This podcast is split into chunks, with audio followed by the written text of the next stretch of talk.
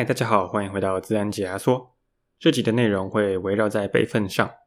在上一集和唐凤委员的访谈中，唐凤有提到备份的重要性，所以这集想要仔细的谈谈备份的目的、备份的几个不同种类，以及怎么做才是比较适当的备份方法。相信大部分的人都知道，备份主要的目的就是避免资料不小心毁损或是无法取得，不管是因为电脑坏掉、东西被偷，或者是人为失误不小心删除。但要做到不会因为突发事故导致资料遗失，其实也是一门学问。我想大家最熟悉的备份方法，大概就是将资料复制一份另外储存。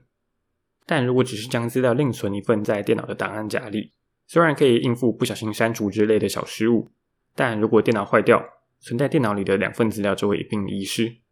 我相信大部分人也不会这样备份。比较常见的做法应该是将资料复制一份到行动硬碟里。不过，这个做法也不是万无一失的。硬碟和电脑都一样，是有可能会坏掉。如果真的运气不好，两个一起坏掉了，那资料还是一起遗失的。一个便当吃不够，那就吃两个。只备份在一个硬碟不够，那多备份在几个，是不是就解决这个问题了呢？其实并没有，因为当我们只是使用同样的方式备份好几次的时候，就有可能会遇到一些状况，像是发生地震、火灾之类的意外。虽然发生的几率不高。但如果真的不幸遇到，就很有可能一次失去我们所有的备份和资料。鸡蛋不要放在同一个篮子里，这句话就很完美的比喻了这个情况。比较安全的做法会是不要把所有的备份都放在同一个地方。我们可以透过不同的备份方式，将资料放在不同的地方，分散风险。这就是我们常听到的异地备援，这是在备份上很重要的一个概念。刚刚讲了那么多，其实就是唐凤说的三二一备份原则。至少要有三个存档，起码要有使用两种不同的备份方式，而且其中一个要跟你在不同的地方。复习完了三二一备份原则，我们来看看有哪些备份管道。最常见的方式就是刚刚提到过的行动硬碟。除了行动硬碟外，还有云端硬碟和唐凤在用的 NAS 网络附加储存系统。这几种方式都各自有各自的优缺点。像是行动硬碟的优点就是传输速度比较快。不需要网络也可以使用，价格也不算贵，而且在管理上也很容易、很安全。只要把硬碟存放在安全的地方，就不需要担心资安威胁。但缺点就是使用上比较麻烦，如果随身携带会有遗失或是撞到摔坏之类的风险；不随身携带又没有办法很随时的备份和还原，比较不方便。云端硬碟在使用上就方便很多，只要有网络就能及时备份。但相对的，缺点就是会受到网络的限制，不管是没有网络或是连线不稳的话，都没有办法使用。云端硬碟服务的供应商也是很重要的一点，如果使用的是不安全或是不稳定的云端硬碟，就会有资料外泄或是资料遗失的疑虑，甚至有可能还会发生服务供应商倒闭，导致我们失去所有备份之类的情况。除此之外，很多云端硬碟也是要付月租费的，这个成本也是要考虑进去。最后一个 NAS 网络附加储存，有点像是自己架设自己的云端硬碟，透过购买硬碟和一些硬体设备连接到网络，达到一个自己管理的云端硬碟。NAS 不但有云端硬碟的方便性，也同时让你有完整的掌控。如果有好好设定的话，会比云端硬碟更安全、更没有疑虑。但 NAS 还是有一些缺点的，除了成本比其他两者还要高以外，NAS 设定上也是有很多要注意的地方。每个自由度高的东西都可能会有更大的风险。如果没有正确的设定 NAS，可能会比其他两者更危险。在第十三集中和大家介绍过的网络装置搜寻引擎 Shodan 上，就可以找到很多设置不当的 NAS。这些 NAS 可能没有设定密码保护，或是使用了预设的密码，骇客要存取上面的资料可以说是轻而易举的。当我们决定好备份管道以后，接下来就要思考是如何备份。备份不单单只是将所有档案复制贴上到备份硬碟上而已，备份的模式上其实也有很多不同的选择。当我们面对比较庞大且复杂的资料时，要备份的往往不只是现有的资料，也会要记录昨天、前天、上礼拜等不同时段当下的资料。有很多恶意程式在进入系统内后，会先埋伏一阵子再发动攻击。如果我们在受到攻击后，只是还原到前一天的备份的话，还原的档案也有可能包含恶意程式。这样就算还原的资料，还是会再次受到攻击。因此，比较保险的做法是保存多个不同版本的备份。接下来我们就来谈谈各种不同备份模式。最常见的备份模式有三种：完整备份、增量备份和差异备份。完整备份英文是 full backup，应该听名字就能理解，就是备份所有的资料。不过完整备份会有一个很大的问题，就是备份档案大小以及要花的时间。假设电脑里存放了五百 G 的资料，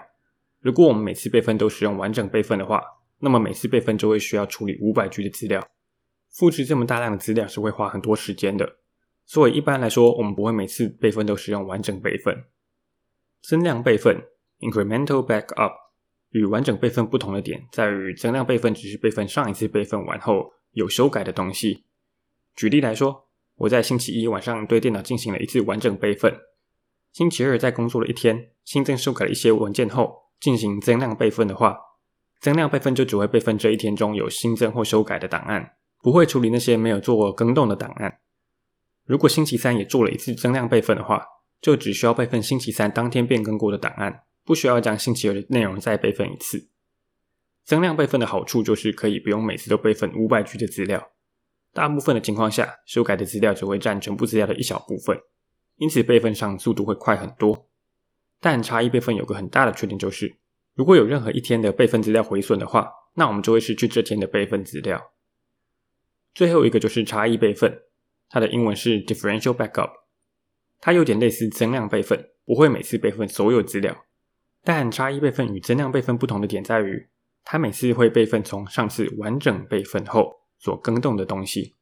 举例来说。如果我在星期一晚上对电脑进行了完整备份，星期二在工作一天之后，差异备份就会备份这一天中有修改和新增的档案。到目前为止都跟增量备份一样，但到了星期三要进行第二次差异备份时，它不只会备份星期三当天有做变更的档案，也会备份包含星期二所做的更动。星期四时就会包含二三四三天的内容，以此类推，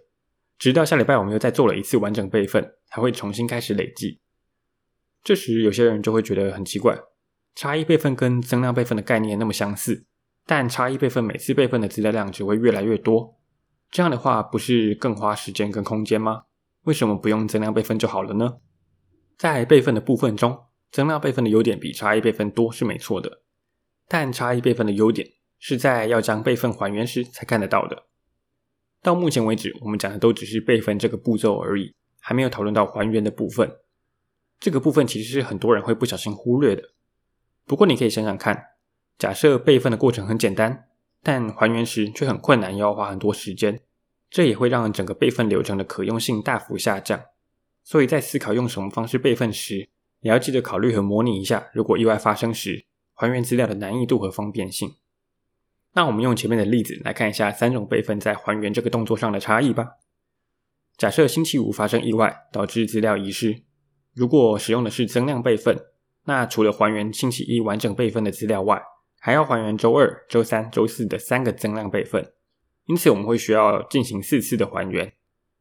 但如果是差异备份，要还原周一的完整备份和一个周四所进行的差异备份，只需要进行两次的还原。如果是每天都使用完整备份的话，就只需要还原前一天所做的完整备份，也就是只需要进行一次的还原。到这里，大家可以发现，在备份这个步骤当中，越麻烦、越花越多时间的选项，反而在还原的步骤中更容易、更方便。因此，并不是说完整备份在备份这个步骤中很耗时就不使用，也不会因为增量备份每天的速度最快就已经是最好的选择。备份模式的选择主要还是考虑自己的需求。如果你需要的是在发生事情和意外时，能够很快速的回复备份来确保系统的正常运作的话，那么多使用完整备份会是比较适合的选择。如果预算是你的第一考量，并且意外不常发生，真的发生了也不急着将系统还原的话，增量备份就是一个很好的选择。当然，你也可以将三种备份模式互相搭配组合使用。像是有一个很常用的备份原则叫做 GFS 轮替原则，它是 Grandfather Father Son 的缩写，中文有的会翻作三代轮替原则。这个备份原则会将备份分为三个等级。最高的祖父等级会是每个月做一次完整备份，备份会被保存一年。中等的父亲等级则是每个礼拜做一次完整备份，每次备份会被保存一个月。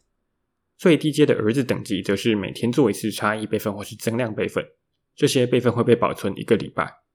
透过这些阶层式的备份模式，我们可以确保过去一段时间内的资料都有被备份，即使遇到有恶意程式潜伏之类的情况，也能往前回溯到一定的时间内，同时又不会花太多的空间和成本在保存备份上，在可用性和安全性上算是取得一个不错的平衡。当然，GFS 原则中的备份频率和保存的时间都是可以根据不同的情况做调整的。如果电脑里有一些很重要、很重要的资料，一定不能遗失的话，可以考虑使用这种方式。再来跟大家分享一个冷知识：上面提到的备份都是软体和资料方面，不知道大家有没有想过，在硬体上有没有备份呢？答案是有的。像 Google 跟 Facebook 这种大公司，为了确保能够提供不中断的服务，也会设立备用的资料中心。这些备用的场所又可以分为三种：热备源、温备源跟冷备源场所。热备源场所中会有和正在运作的资料中心一模一样的软体和硬体，有的甚至还会同步最新的资料。这样在意外发生时，只需要透过简单的设定，就能直接拿热备源场所替代出问题的资料中心，确保服务不中断。